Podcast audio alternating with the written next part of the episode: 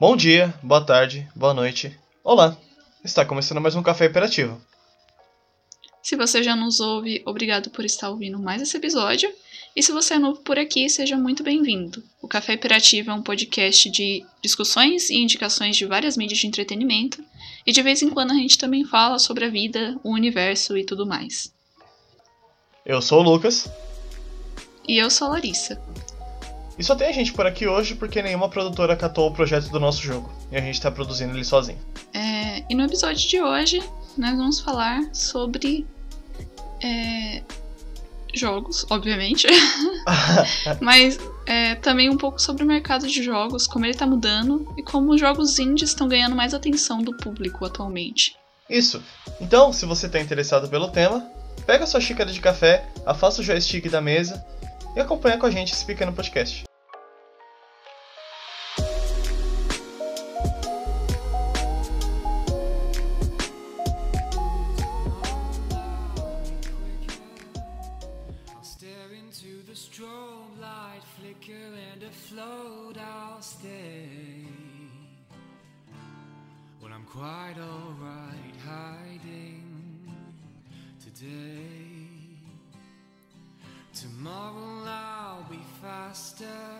Hoje em dia, o mercado de videogames ele tem se mudado um pouco e está bem diferente do que estava há 10 ou há 15 anos atrás. A gente pode perceber isso pelo que aconteceu ultimamente que foi a E3. Se, para quem não conhece, a E3 é a maior feira de videogames do mundo e ela mostra as grandes produções das produtoras maiores. Só que hoje em dia também estão sendo mostradas produções de produtoras menores, num evento de uma escala gigante. Bom, a gente pode notar essa mudança também, é, que os jogos indies estão ganhando mais atenção em outras plataformas, que antigamente eram dominadas por empresas maiores, produtoras de jogos maiores. Como por exemplo, se nós pegamos a plataforma Steam, Muitos outros jogos que estão aparecendo agora vêm sendo jogos que têm uma produção menor. E as empresas maiores estão perdendo um pouco o foco da, da grande massa de jogadores. Bom, o público tem se interessado mais pelos jogos independentes. Acho que principalmente por conta de que antigamente essas empresas maiores, a, por exemplo, é, a EA, a Ubisoft, Ubisoft, elas tinham um monopólio sobre a produção de jogos, porque elas detinham é, as formas de produção, por assim dizer. E basicamente ditavam o que ia funcionar no mercado ou não. O caso é que agora, com o advento dessas, dessas novas tecnologias mais acessíveis para a produção, como por exemplo a Unity, que é uma plataforma, a gente vai falar um pouco mais dela depois, mas ela é uma plataforma que é, de certa maneira, influenciou que criadores de jogos que não tivessem um conhecimento de programação, de coisas mais técnicas, pudessem produzir jogos. Então, houve uma certa quebra nesse, nesse monopólio das empresas, e eu acho que também é, o fato dessas grandes empresas produzirem jogos, principalmente é, voltado para receber lucro com a produção desses jogos, deixa elas um pouco restritas ao, ao fator de que elas vão sempre produzir aquilo que elas sabem que recebem retorno, aquilo que elas sabem que vai ter lucro.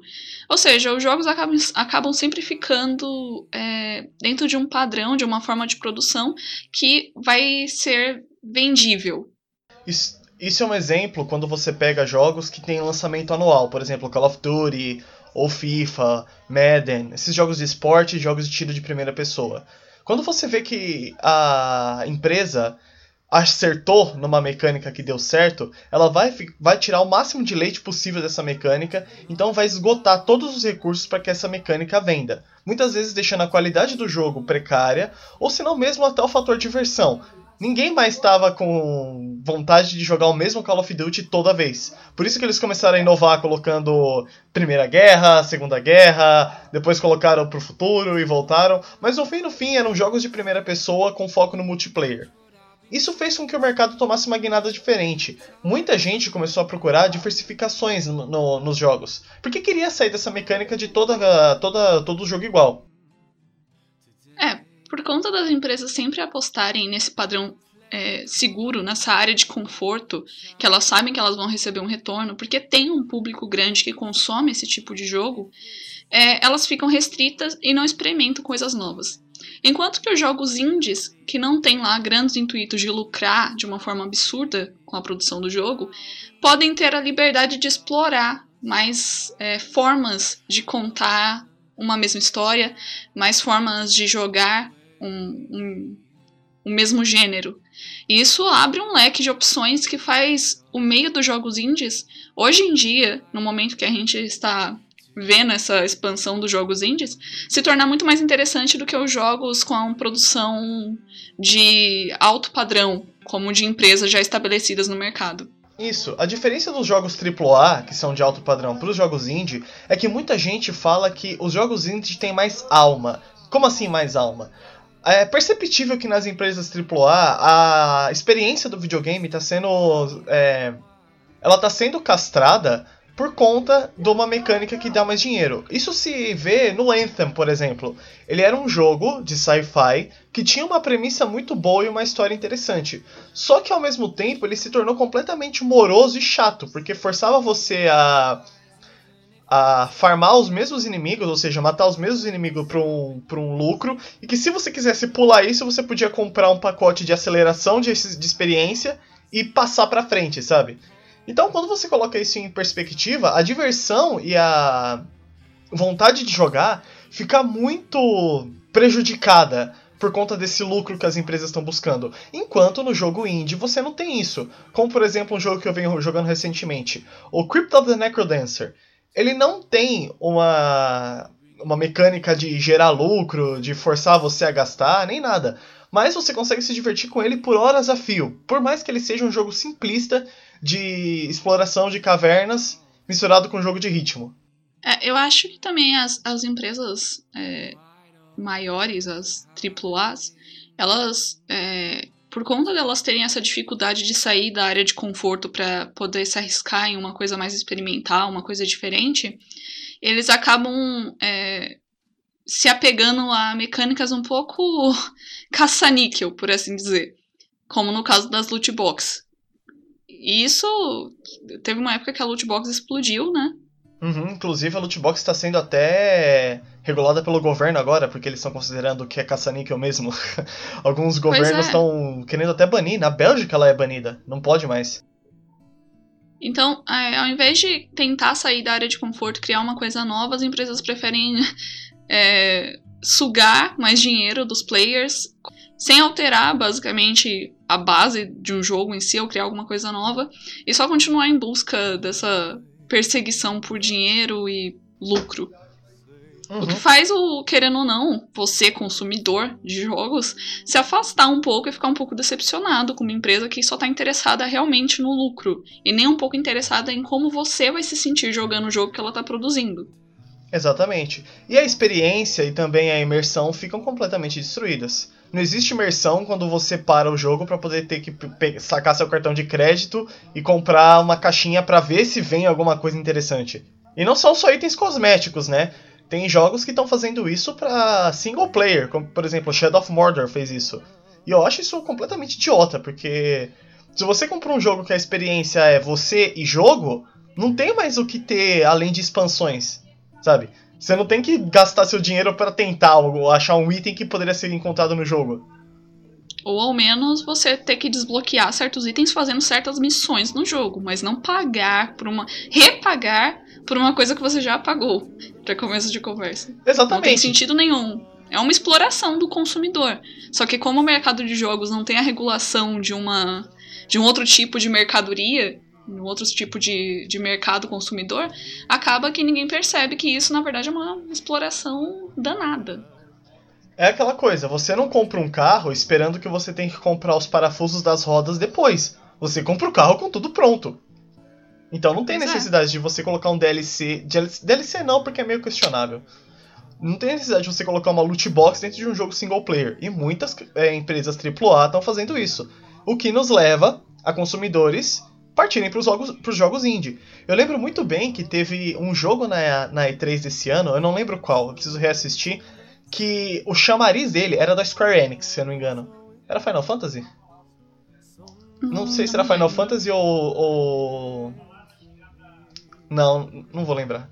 Bom, então, que o chamariz do jogo, a, quando a apresentadora subiu na, no, no, no auditório para falar dele, ela falou a seguinte frase: Vocês vão ter experiência sem microtransações, sem loot box. E a galera vibrou. Então você, com essa reação que a galera teve no palco, você tem meio que uma uma base de como que o, o consumidor está reagindo a isso. Pra, por isso que os jogos indie estão crescendo.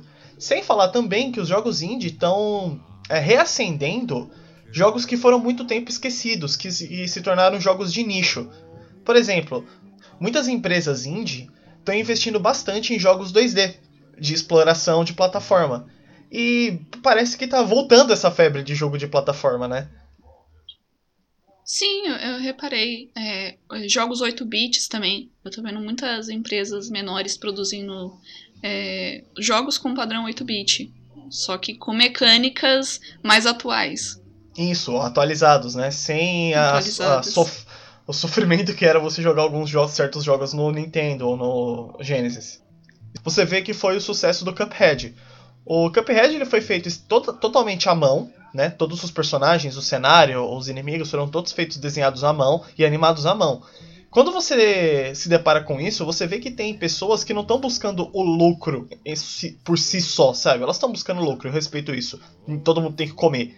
Mas elas também estão querendo passar a arte e as ideias criativas delas para o mundo, fazendo com que essa, que essa, essa, esse meio de entretenimento que é o videogame se tornar algo mais difundido. Pois é. E eu acho que, é claro, a pessoa produz um jogo, ela gasta, ela investe o tempo dela nisso, é óbvio que ela tem que receber algum tipo de retorno, nada mais justo. Só que eu acho que a grande diferença entre é, a produção dos jogos indies e a produção dos jogos AAA tem a impressão de que quando alguém está produzindo um jogo indie, ela está principalmente focada no quão bom ela consegue fazer esse jogo ser, a ponto dela ter um reconhecimento e um retorno com isso. Enquanto as empresas AAA, as empresas grandes, parece que já estão produzindo o jogo vendo como elas podem usar o jogo para conseguir lucro. Tira a alma do jogo, porque quando você está produzindo um negócio com a única com o único intuito de como você consegue tirar dinheiro através dele, você vai perder pontos essenciais da produção de pontos que você deveria estar tá focando, pontos que você deveria estar tá investindo para fazer esse jogo ser diferente, ser criativo, ser uma coisa, uma experiência realmente de se jogar. Eu vejo que muitos jogos é, atuais eles estão perdendo essa coisa da experiência para simplesmente ser uma coisa que você senta a bunda e joga, não tem mais aquela imersão. A sua imersão está sendo quebrada toda hora por, por é, decisões corporativas. É engraçado você falar isso, que me lembra o caso da EA com o Battlefront 2, aquele jogo Star Wars, sabe? Foi assim, uhum. você comprava o jogo, né? E não vinha com todos os personagens de Star Wars para você jogar. E pior que o jogo falava assim: seja os heróis e vilões do mundo de Star Wars, né? Tudo bem. O que acontecia? Se você quisesse jogar com Darth Vader, você tinha que passar 40 horas gerando recursos, farmando. 40 horas não de jogo, 40 horas reais para liberar o Darth Vader. Isso é idiota, sendo que você podia tipo pagar, acho que era 30 dólares e liberava ele de primeira, né? Forçando o jogador uhum. a pagar mesmo. Aí, quando a EA foi colocada em, em de frente essa situação, a resposta deles foi ridícula. Que foi o seguinte: que fazendo com que a pessoa é, gastasse as 40 horas da vida dela para liberar um único personagem, faria um sentimento de realização que ela olhasse para trás todo o trabalho dela e tivesse uma recompensa. Não, fala, isso daí é idiota. Quer dizer que então que videogames é agora não idiota. são. Videogames agora não são mais lazer, são seu trabalho que você tem que dedicar as 4 horas da sua vida repetindo as mesmas ações para liberar o personagem no fim e ter esse senso de realização que eles tanto falavam. Sendo que depois ela vê e pode, tipo, comprar ele por 30 dólares. Sinto falta da época dos videogames que todo mundo tava no mesmo nível. Ninguém pagava por nada. Todo mundo tinha que morrer para conseguir a mesma, o mesmo, Exato. O mesmo personagem, e... a mesma coisa. e DLC era só expansão. Eu lembro quando o The Sims começou a lançar as DLCs dele, que era assim, mundo da magia, era mais móveis. Não era uma coisa que eu tinha que pagar 10 reais pra poder colocar uma geladeira na minha casa.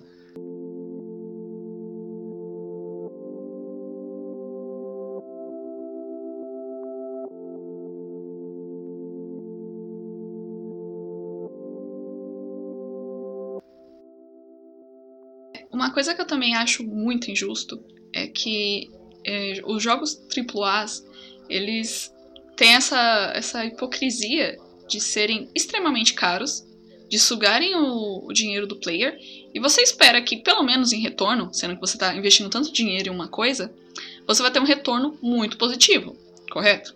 Aí o que acontece? Acontece aquela desgraça que aconteceu com Assassin's Creed. Você lembra? Que a EA. A, a Ubisoft. A EA não. A, a Ubisoft lançou, é, não Começa a ficar meio que, sabe, estranho, né? Tipo, EA, Ubisoft, quem que tá fazendo isso? é, no fim, no fim, é são todos a mesma coisa.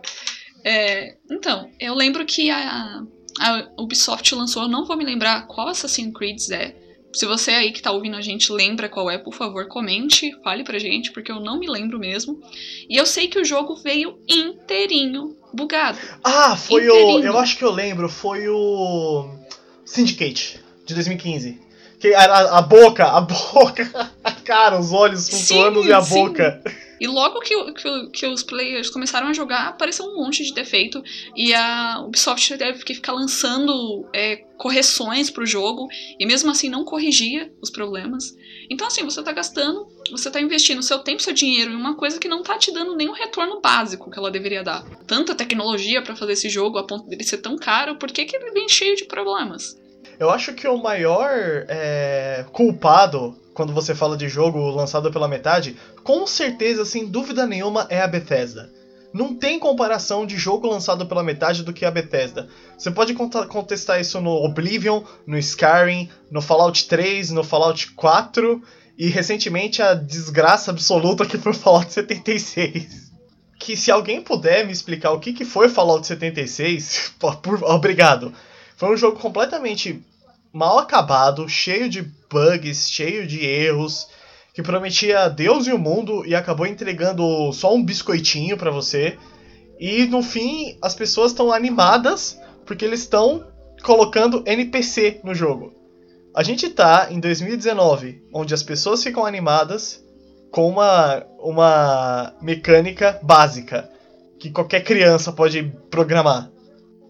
E eu acho que também o que tem atraído as pessoas para os jogos indies é que, ao contrário do de uma empresa maior que que tem os meios para produzir acaba decepcionando, os jogos indies, embora não tenham todas as desculpas para poder decepcionar, como por exemplo, às vezes a pessoa não sabe programar muito bem, ou às vezes a arte não fica extremamente realista, e acaba que esses erros, por assim dizer, tipo, ah, a arte não ser tão realista, não ser tão perfeita, acaba se tornando uma identidade única que atrai as pessoas pro jogo, ao invés de afastar. Uhum. Uma coisa muito impressionante que aconteceu, mas que eu até compreendo por que, que tem acontecido, foi o Mineirinho Ultra Adventures. um jogo brasileiro, ou seja, você brasileiro tenha muito orgulho dele. Meu Deus. Feito completamente no Blender, com notebook da mãe do, do cara. Explica o que, que é um Mineirinho, por favor. o Mineirinho Ultra Adventures é um jogo 3D baseado em Super Mario é, 64 que, abre aspas, te leva para uma aventura especial com o Mineirinho, que é o personagem principal, que é um carinha de chapéu de palha e roupa de mineiro é baseado nesses jogos que eu falei da época do Nintendo 64. Só que tem um problema. Ele é muito ruim. Ele não é tipo ruim assim, ah, pô, ruimzinho e tal, né? Não, ele é realmente ruim. Ele é realmente ruim. Ele foi feito no Blender, que é uma, um programa de modelagem 3D de graça, na Unity, que foi feito também de graça, a Unity de graça, em casa, e eu acho que ele, o cara demorou uma semana para fazer tudo, e tipo, botou na Steam e pô, comprem aí. E por mais que seja um jogo ridículo, ele ganhou um culto ao redor dele. E ele apareceu na Kill, que é a Awesome Games Done Quick, que é a maior o maior evento de speedrun, que é terminar os jogos o mais rápido possível, do mundo. E foi transmitido para milhões de pessoas para apreciar a obra, a dádiva dos dada pelo Mineirinho Ultra Adventures. É aquela história, o artista. Tem um artista. O artista desastroso. Não, é, a essência, o verdadeiro, a essência do verdadeiro artista, que ele produz por produzir e não por retorno ou por fama, sabe? Pois é, era um cara que gostava muito dos jogos do Nintendo 64 e resolveu fazer um collectathon, que é o gênero do jogo lá, de colecionar coisas, com nada. com nada. Ficou bom? Não. Com certeza não. Vou, vou criticar? Não. Entende? Assim, é, não é porque foi feito com coisa gratuita que ficou ruim. Por exemplo, tem muitos jogos feitos com Unity que ficaram ótimos. Uhum. Inclusive, tá para lançar um jogo que eu tô muito interessada, que foi feito na Unity. Eu já, tô, eu já joguei alguns jogos feitos na Unity também, que eu não vou lembrar agora quais, porque eu sou uma pessoa esquecida com jogos. Mas é, tá para lançar o é, Little Miss Fortune. Inclusive, se você quiser dar uma olhada, é, tem uma demo disponível na Steam e é muito bom. E foi feito na Unity, sabe? Então, é, habilidades, níveis de habilidade. Se a pessoa tiver mais habilidade é, em produzir arte, alguma coisa assim, é claro que vai ficar melhor produzido. E é uma pessoa com um nível mais básico, vai conseguir produzir alguma coisa também, não vai ficar no nível profissional.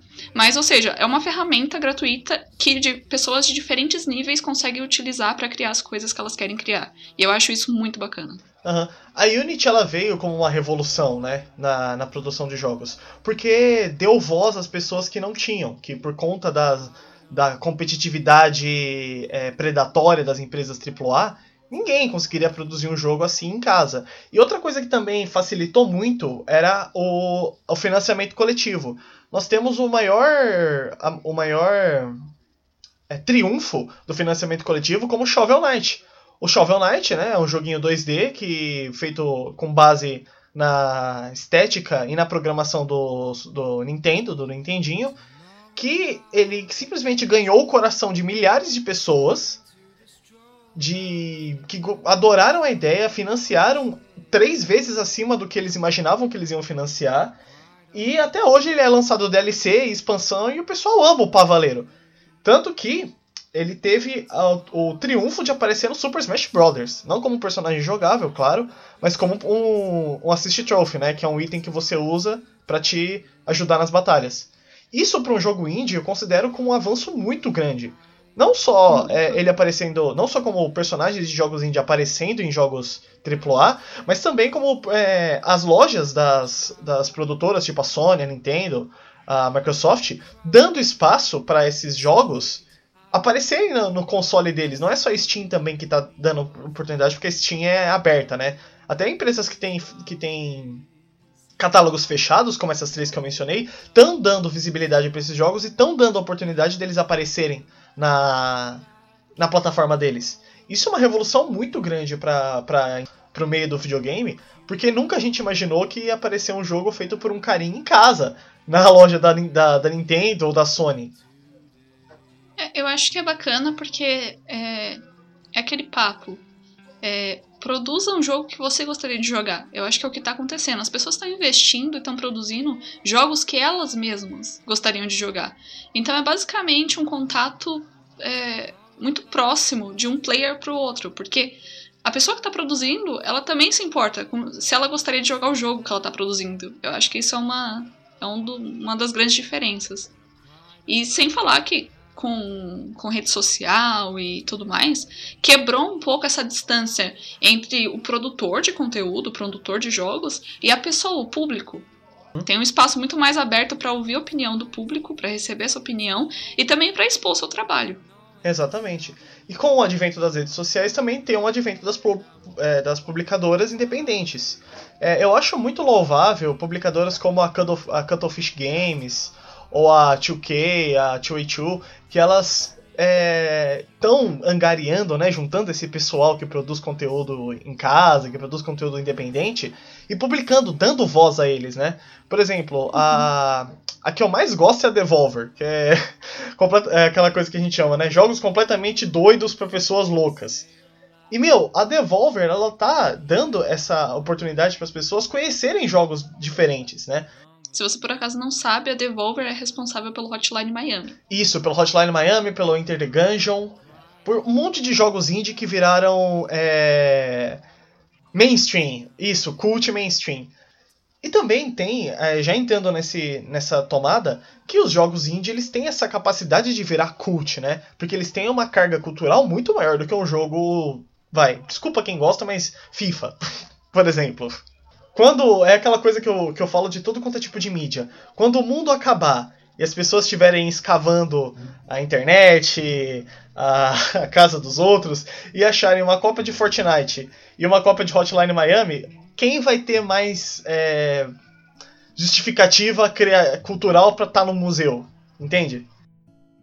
Essas produtoras de conteúdo indie e essas é, que publicam esse conteúdo, dando voz a essas pessoas, faz com que a, toda a o mercado tem essa guinada para um lado diferente. E uma coisa que agora também recentemente aconteceu, foi de coisa de dias atrás, que a Steam está revitalizando a, o design gráfico dela, né? A, a interface de usuário. E eles agora vão ter um sistema que você pode. Você pode é um, uma linha que você pode deslizar entre ela te recomendar jogos mais populares e jogos mais de nicho. Me disse isso não é uma jogada de marketing ótima da Steam de trazer jogos indie para o consumidor comum, sabe? Que não tem muito esse conhecimento, que não vai, que não procura. Pois é, dar mais visibilidade para os jogos indies, né? Exatamente. Sem falar que, que, que o jogo indie é coisa que você vai jogar, você vai gostar e talvez você fique marcado por aquele jogo. Diferente de um jogo lá que é feito para para vender e vai passar e simplesmente daqui a pouco você já esqueceu a história, o jogo. Quem lembra do que aconteceu no Call of Duty 4? Modern Warfare 4. Quer dizer, alguém jogou a história disso? teve um modo história, que eu sei que teve um, uns, uns Call of Duty sou... que parou o modo história. Nossa, que tristeza, porque eu sou o tipo de pessoa que eu não jogo Call of Duty online. Eu jogo só o modo história. Então, já, tô, já fiquei irritada com essa informação, não sabia. Pois é. É, tem um jogo meu que ele é muito underground, ele é muito de nicho, que é o Ziggurat, que ele é um um roguelike, né? Aquele jogo que cada, cada vez que você joga ele, ele muda toda a estrutura do jogo, os inimigos, etc. Ele é aleatório, de magia. Pouca gente jogou ele, pouca gente conhece ele, mas é que tá, ele é tão bom que me marcou. Entende? É um joguinho tão bobo, eu paguei acho que 7 reais nele, mais ou menos, ou até menos. E por esse preço ele teve um retorno muito grande, porque eu adoro jogar ele, eu adoro rejogar ele, sabe? É o que a Larissa falou mesmo. É, comigo foi, no caso, a. A série do. Uma série de jogos point and click. É, chamada. Mais pra frente eu vou fazer um episódio só pra falar dela. Mas chamada é, Blackwell, Blackwell Legacy. É, Blackwell. E é muito bom. E é de uma produtora tão indie que dói. Mas é, é, um dos melhores jogos que eu já joguei na minha vida. E eu acho que eu vou lembrar dessa história, desse jogo, do jogo em si, para sempre. Porque me marcou, sabe? É um jogo que realmente é uma coisa que eu gostei. Que tem as, as, as vibes que eu procuro num jogo. E é uma coisa, sabe? Tão tão simples e ao mesmo tempo que me marcou tanto. Que um jogo com mais gráficos, com mais é, duração, com, nunca conseguiu me marcar, assim. É, e como não falar de Undertale, por exemplo, que foi um jogo feito por um cara, que ele fez os gráficos, a programação, a música, a, a, o enredo, tudo sozinho, Toby Fox, né? Esse camaradinha. Uhum. E que movimentou uma fandom de milhões de pessoas e que tocou o coração de milhões de pessoas. Todo mundo chorou ao vivo um monte de parte. E, poxa, foi um jogo simplório, que é 8-bit, basicamente. É um shoot'em up misturado com RPG, um bullet hell RPG, né? Que muita gente uhum. guarda até hoje no coração como um dos melhores jogos que a pessoa já jogou na vida, né? Foi cotado como o melhor jogo já da história também. Um, acho que foi pela GameFAQs. Eu também não posso deixar de comentar aqui sobre o nosso queridíssimo Off, que talvez muitas pessoas não conheçam, mas que é um jogo incrível, que, pelo amor de Deus, uhum. sabe? Um jogo feito no RPG Maker. É. E eu, eu, eu acho que não tem nenhum jogo é, que vai conseguir ser tão bom em roteiro e em outros aspectos como esse jogo foi para mim. É uhum. É muito bom. Off também vai ser um jogo que a gente vai trazer no episódio mais pra frente. Só que a gente vai precisar sentar, escrever, rejogar, rejogar falar, porque ele é muito, muito complexo. É Mas muito vale bom. muito a pena. Então, é. Esperem um futuro episódio de Off. E de Blackwell.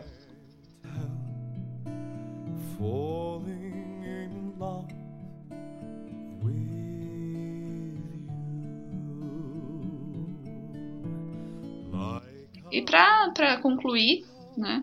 É, o que, que você acha que vai ser futuro, o futuro do mercado de jogos? Como você acha que vai ser daqui para frente? Olha, eu acho que. Olha lá, lá vem o café Kalashnikov de novo. Café Kalashnikov. Eu acho que ele vai ser mais popular, sabe? Mais pessoas uhum. vão poder fazer mais conteúdo. Não vai ser só as mega corporações que vão ter é, campo para poder trabalhar nesse conteúdo. É, e também a gente está vendo uma revolução no gameplay, né? Então, é, os jogos estão virando mais divertido. Eu lembro muito que de uma frase que o Reggie, o antigo dono da CEO, não dono, né? CEO da, da Nintendo da América disse: se o jogo não for divertido, para que jogar? Então a gente está é. saindo meio dessa, dessa desse, desse mar de jogo com conteúdo extremamente político, de crítica social, desse negócio de gráfico extremo que você precisa de seis placas de vídeo para poder rodar, de dessa coisa, sabe, de corporacionismo exacerbado, de muito muito. E a gente tá voltando agora pro mais simples, né? Pro jogo como um jogo em si, uma experiência que você guarda para a vida toda. É aquela coisa, o jogo de muita gente, de, o primeiro jogo, né? E o melhor jogo de muita gente, de grande parte do mundo, é Mario. E o que, que é Mario se não um cara que pula na cabeça de uns cogumelos e de derrota um dragão no fim? Um dragão tartaruga, por Pois é. Eu acho que o mercado é, ele vai tender agora, né? Não sou nenhuma especialista, gente. Estou aqui simplesmente dando a minha opinião do que eu estou vendo que está acontecendo. Mas eu acho que vai tender muito a diversificar é, jogabilidade, estilo de arte, histórias de jogo em si. Eu acho que vai ter jogo com, com mais crítica, com menos crítica, e vai sair um pouco desse esquema de que quando uma empresa produz uma coisa, todas as outras tentam produzir a mesma coisa da forma, de uma forma parecida, semelhante, praticamente igual. Uhum. Eu acho que vai ter uma diversidade muito maior de conteúdo para ser visto e jogado. E eu acho que conforme forem. Eu, eu creio que a, a Unity é, vai ser um, um primeiro passo, já está sendo um primeiro passo para pessoas que não têm é, conhecimento muito amplo em produção de jogos poderem produzir os jogos que elas querem. Uhum. Eu acho que daqui a pouco também vai surgir um outro tipo, uma outra coisa além da Unity que as pessoas também vão poder usar para produzir jogos. Né? Os jogos do, de fundo de quintal, por assim dizer, feitos em casa. E eu acho que a tendência é realmente criar um espaço onde público e criador de jogos e produtor de jogos é, tenham um diálogo em comum e basicamente criem um jogo é, com, com um ideal em mente, sabe? Coletivo, por assim dizer. Como foi o caso que você comentou do Shovel Knight. Exatamente. Então, eu acho que, eu acho que também as empresas é, já consolidadas vão ter que começar a se adaptar e vão ter que parar de ficar nesse padrão de só querer é, o lucro, só querer o dinheiro dos consumidores, para começar a adaptar a qualidade do jogo delas para se equivaler, engraçado dizer isso, mas ficar equivalente com os jogos indies, a qualidade dos jogos indies, porque senão elas vão começar a perder público e é aquela coisa, se você não evolui, você morre. Uhum. E para os produtores de jogo indie, eu acho que agora eles têm um norte para eles poderem seguir e se equivalerem, sabe? Como foi o caso do Shovel. Knight, do Cuphead, de todos essas, esses duplo A, né, que o pessoal da empresa tá chamando, jogo B, que é uhum. que não foi feito por uma empresa grande, mas que alcançou um patamar de, de conhecimento. E agora recentemente, né, teve o meu amigo Pedro, Pedrão, né, my friend Pedro, que é um, um jogo completamente idiota que tem a ver com tiro e banana, que todo mundo adorou, e é indie, sabe? Então, os produtores agora têm esse norte para poderem se afixar, né? Para poderem tentar ser, tentar chegar nisso. E eu tô muito grato que a gente não tá entrando numa segunda crise de videogame que nem foi com a Atari, né? Que era que era jogo feito por, por, por, por nada, que era só para lançar, só para ganhar lucro. Então a gente escapou dessa dessa dessa miasma porque na, nos anos 80 foi a Nintendo que fez isso, né? Agora nos anos 2010 é, são os jogos indie. Muita gente também fala que a Nintendo ainda tá tendo um patamar como os jogos mais divertidos ainda são dela, né? Mas eu acho que isso daí tá uhum. acabando um pouco e tá mais popularizando com outras pessoas também trazendo novas cartas para mesa, né? Novos, é, novos produtos para poderem ser consumidos. Que querendo ou não, o jogo é um é um consumo, né? Muita gente quer fazer do jogo um consumo, é, um consumo contínuo, né? Para você sempre pagando, sempre consumindo, né? Mas muita gente ainda tem o coração, ainda tem coração, ainda tem alma e quer que seja um consumo fixo, né? Que você vai, joga, tem uma experiência e guarda para si, revisita algumas vezes, né? Volta para ver como é que era. É uma boa onda que vem, sabe? Não, isso, isso de forma alguma é ruim. Muita gente ainda tem preconceito com o jogo indie, mas muita gente também tem que aprender que não é ruim, por assim dizer. Então acho que é isso. O futuro é indie. o futuro é indie.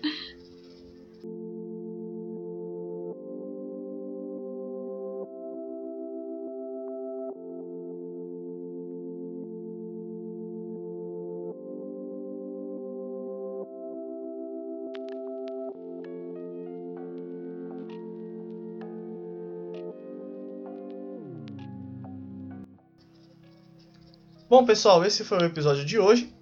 Caso você tenha gostado e tenha alguma coisa a acrescentar ou comentar sobre esse episódio, envia pra gente lá na DM do Instagram, arroba Café Imperativo.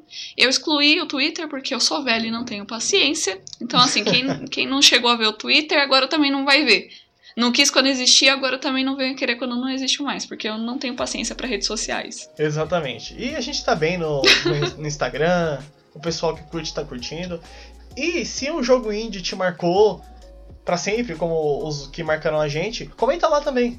Fala pra gente, Sim. divide a nossa experiência. Curta as imagens, comente, deixa um comentário que aí talvez a gente até lê aqui no programa.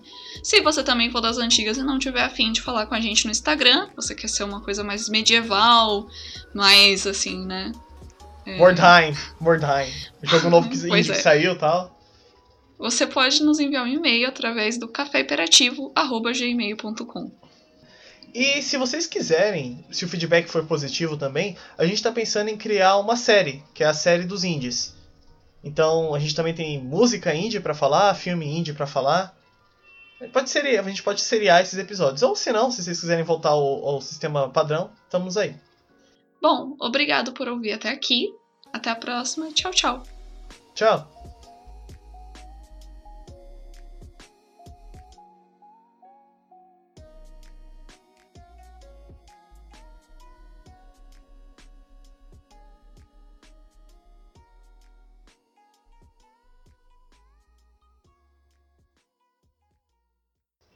Aí é assim, aí ele bate na caixa e sai um monte de pimenta.